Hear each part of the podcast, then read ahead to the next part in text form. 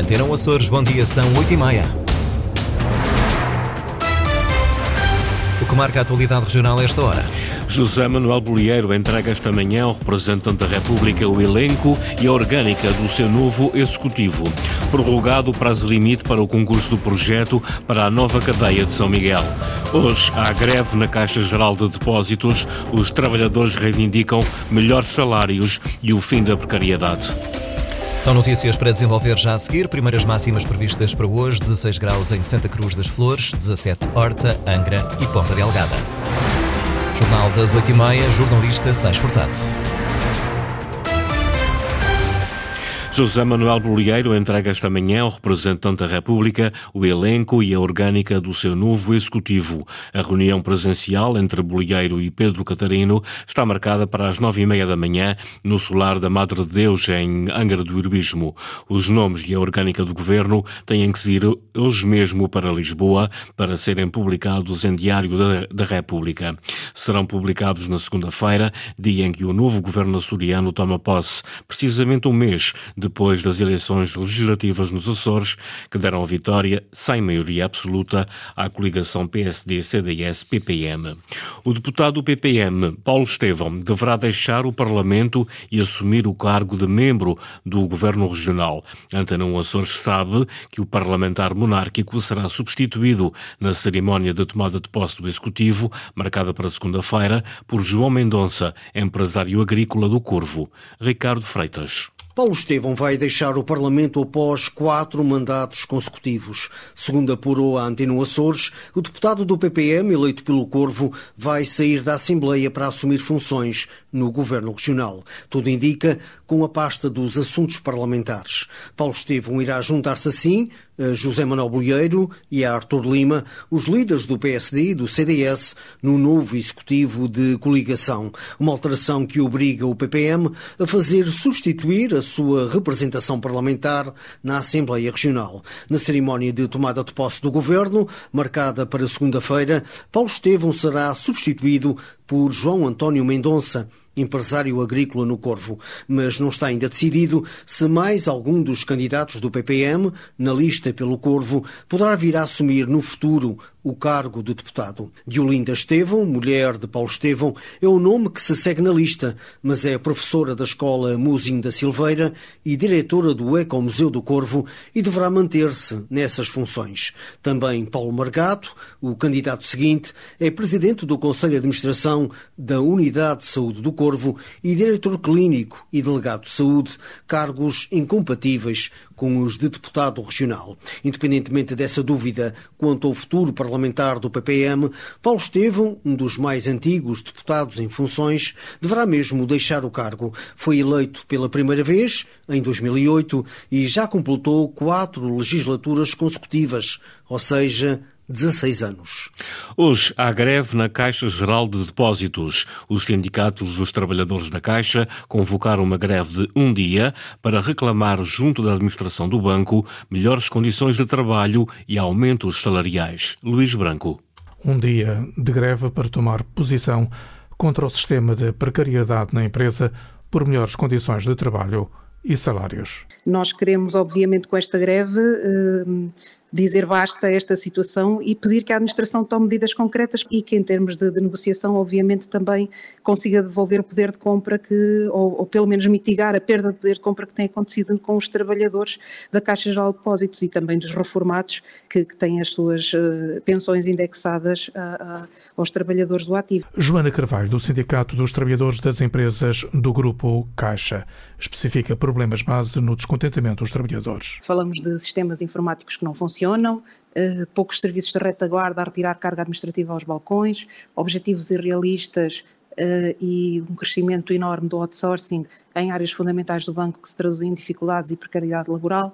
Portanto, há aqui um conjunto de situações ao qual também acresce a questão da digitalização a digitalização que acaba por ser uma, uma falácia, um, tanto serve para justificar os encerramentos de, de, agências e a redução de pessoal que tem acontecido nos últimos anos, que efetivamente ao não acontecer e ao ser desfasada da realidade social e geográfica, acaba por trazer consequências sobre os trabalhadores que, que ficam na agência, portanto que são poucos. A greve na Caixa de Depósitos congrega sindicatos nacionais do setor financeiro, como o Mais Sindicato, o Sindicato dos Trabalhadores do Setor Financeiro de Portugal e o Sindicato dos Bancários do Centro, para além do Sindicato dos Trabalhadores das Empresas do Grupo Caixa Geral de Depósitos.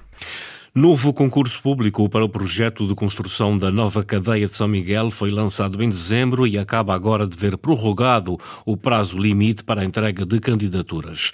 No valor de um milhão de euros, as propostas, no caso de existirem, só deverão ser conhecidas daqui a três meses. Sandra Pimenta. A promessa da Ministra da Justiça de um novo concurso público para a construção da nova cadeia de São Miguel antes do final de 2023 foi cumprida, mas por pouco a 28 de dezembro, e numa altura em que o país ainda estava distraído com as festas natalícias, era publicado em Diário da República um novo procedimento no valor de um milhão de euros e que surge na sequência do primeiro ter sido cancelado depois do recurso de um dos concorrentes excluído.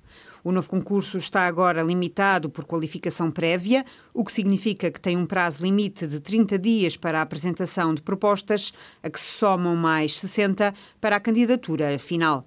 Se tudo corresse bem, no dia 1 de abril seriam fechadas e conhecidas as candidaturas para a construção da nova cadeia, reivindicada pela região há mais de uma década. Mas sabe-se agora que estes prazos vão ser alterados, uma vez que foi pedido e concedido um adiamento de mais 30 dias devido às muitas dúvidas processuais de alguns interessados. Sabe-se também que o novo estabelecimento prisional tem para já um custo estimado de 54 milhões e 600 mil euros mais IVA e que vencerá a proposta mais baixa apresentada. Se juntarmos a este valor os 3 milhões já pagos ao consórcio Tecnovia e Marques para a retirada da bagacina do terreno onde se prevê sua construção, a empreitada nunca ficará por menos de 60 milhões de euros. Entretanto, a atual cadeia de Ponta Delgada está sobrelotada. Tem capacidade para 141 reclusos, mas atualmente alberga mais de 180. A situação potencia situações de violência e agressões entre reclusos. Isso mesmo aconteceu no passado domingo, numa uma camarata da cadeia que deixou os guardas prisionais de fora da cela por falta de segurança. Na camarata encontravam-se 35 reclusos, uma situação considerada pelo Sindicato da Guarda Prisional como explosiva. Nós estamos a falar de uma camarata que o sindicato, ao longo de dois anos, bem alertar que devia estar fechada. É uma camarata que não tem condições nenhumas, era uma antiga zona de zona oficinal, onde colocaram, neste momento, lá 35 reclusos e que no domingo às duas da manhã se envolveram em agressões entre eles. Ora, é um, é um sítio onde os guardas prisionais não conseguem entrar porque, porque não tem, só tem uma entrada e uma saída. E a segurança está posta em causa. Eles pararam, por, só por eles, pararam de se agredir porque o guarda não conseguiu lá entrar. Frederico Moraes, dirigente sindical, manifesta preocupação com a população prisional que não para de crescer numa cadeia exígua. Na semana passada, os serviços prisionais transferiram mais de 22 detidos para outras cadeias na região e no continente. Está agendada para breve nova nova transferência de reclusos. A UTC, União de Transportes dos Carvalhos, começa a operar hoje na Ilha do Pico. A empresa de transporte coletivo terrestre promete prestar serviço de qualidade à população. David Borges. A empresa com sede no Porto já trabalha na Ilha das Flores e a partir de hoje alarga a sua operação ao pico. Nesta fase de arranque, a União de Transportes dos Carvalhos vai manter os itinerários existentes com quatro ligações diárias entre as freguesias da Piedade e Ribeirinha à Vila da Madalena. Os itinerários são os que estão, eh, os que, os que existem atualmente. As alterações que possam vir a ser feitas serão sempre feitas com base em análises, com base em estudos que possam eh, ser desencaminhados a partir daqui e havendo necessidade, certamente que nós nos iremos ajustar às necessidades, à realidade, no fundo, àquilo que as pessoas puderem precisar e nós, nós cá estaremos para uh, servir e, e, prestar um serviço de qualidade. Ana Lourenço, gerente da UTC, além do transporte regular e escolar de passageiros, a empresa está também a olhar com especial atenção para a época alta de turismo. Também fazemos serviço comercial, serviço ocasional e queremos trazer essa réplica de serviço para, para a região, no fundo, também para conseguirmos receber bem o, os turistas e fazer aquilo que, que bem sabemos fazer, que é transportar pessoas. Uma das novidades a introduzir é o nível da bilhética. O passageiro frequente pode passar a utilizar um passe mensal em vez de comprar diariamente o seu bilhete. É um sistema de bilhética sem contacto, eh, que vai permitir que após a emissão do cartão eh, possa ser automaticamente carregado a bordo dos autocarros. Para assegurar a operação, a empresa vai trabalhar com três autocarros, um de 37 lugares, um de 49 e os restantes têm capacidade para mais de 50 passageiros. No Congresso dos Magistrados do Ministério Público, que está a decorrer em Ponta Delgada, o subsecretário regional da Presidência do Governo dos Açores insistiu que a República tem de resolver os constrangimentos materiais que dificultam o trabalho dos agentes da Justiça no arquipélago.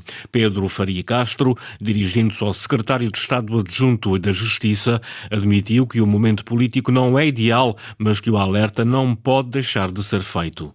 Compreendo que o momento político que Portugal vive, com um governo em gestão e aguardando o início de uma nova legislatura, não justifica que faça um apelo como fiz noutras ocasiões e sobre outras matérias, para que a República haja de forma célere a colmatar todos os constrangimentos materiais que levam a dificultar o trabalho dos agentes dos setores que constroem a nossa justiça. Mas deixo o registro que esse trabalho tem de ser feito. É muito importante para a região autónoma dos Açores que a soberania do Estado seja devidamente assegurada e assumida nestas ilhas, nas suas várias vertentes: a defesa, a segurança pública e a justiça Pedro Faria Castro, em representação do Presidente do Governo na abertura do Congresso do Sindicato dos Magistrados do Ministério Público, insistiu que é muito importante para os Açores que a soberania do Estado seja devidamente assegurada e assumida nas ilhas, nas suas várias vertentes. Dia Mundial da Proteção Civil, 23 entidades parceiras do Serviço Regional de Proteção Civil e Bombeiros mostram hoje as suas valências no Parque Multissetorial da Terceira. Estão previstas várias demonstrações entre as 9 da manhã e as 16 horas. Neste dia aberto a toda a população, a ideia é sensibilizar para a importância da proteção civil e para a responsabilidade de cada um atrair a atenção de todos para aquilo que é a importância das matérias da proteção civil, com especial foco na prevenção e também na sensibilização para eh, a importância de todos em conjunto criarmos, promovermos uma sociedade mais uh, segura. Contamos com a presença de 23 entidades, entre agentes de proteção civil e entidades que, não sendo agentes de proteção civil, colaboram ao longo do ano com a proteção civil. Uh, estarão com os seus stands, onde demonstrarão aquilo que são as suas áreas de atuação, as suas capacidades Teremos uh, exposição de meios uh, da proteção civil, uh, com demonstrações e a dinamização também de ações de sensibilização em diferentes áreas. Rui Andrade, presidente do Serviço Regional de Proteção Civil e Bombeiros dos Açores. Na campanha para as legislativas nacionais, os candidatos da AD pelos Açores reuniram-se ontem com o comando da Zona Aérea nas Lajes. Foram informados que a esquadra de helicópteros da Força Aérea Portuguesa nas Lajes vai ser reforçada. Francisco Faria. A esquadra de helicópteros da Força Aérea Portuguesa na base das Lajes vai ser reforçada para já mais um helicóptero e mais tripulações. Informações recolhidas pelos candidatos da Aliança Democrática, AD, após um encontro com o comando da Zona Aérea dos Açores. Por seu lado, os candidatos da coligação PSD, CDS e PPM comprometem-se a Ninguém pedir mais meios para as Lajes que é aqui um compromisso assumido por parte da AD, da necessidade de reforçar aquele que é a componente militar, não só em termos de equipamentos, mas em termos de recursos humanos, e registramos que esta unidade vai ser reforçada com mais um helicóptero para estas missões, busca e salvamento, que também é uma missão fundamental das Forças Armadas. Francisco Pimentel, porta-voz da Aliança Democrática, nesta ação de campanha na base das Lajes. A descontaminação dos solos e aquíferos da Terceira foi também tema de conversa. Fica a garantia, com a AD no governo, tudo será mais rápido. Há disponibilidade neste momento para rever o protocolo e eh, para assassinar o protocolo com a Praia Ambiente no sentido de disponibilizar 4 milhões de euros para, agora serão 5 milhões e 600 mil, para eh, esta tarefa de descontaminação dos solos e aquíferos aqui. E em campanha ficou alerta para a Comissão Bilateral Permanente do Acordo Portugal-Estados Unidos. A coligação não aceita trabalhadores portugueses com vencimentos abaixo do ordenado mínimo nacional será feita a negociação no sentido de que as Forças Armadas norte-americanas e o Comando Aéreo norte-americano cumprem aquilo com aquela lei portuguesa e, obviamente, que como deputados e como legisladores compete-nos a nós defender o Estado de Direito e o cumprimento da lei. Problemas da base das lajes em foco na campanha da Aliança Democrática na terceira.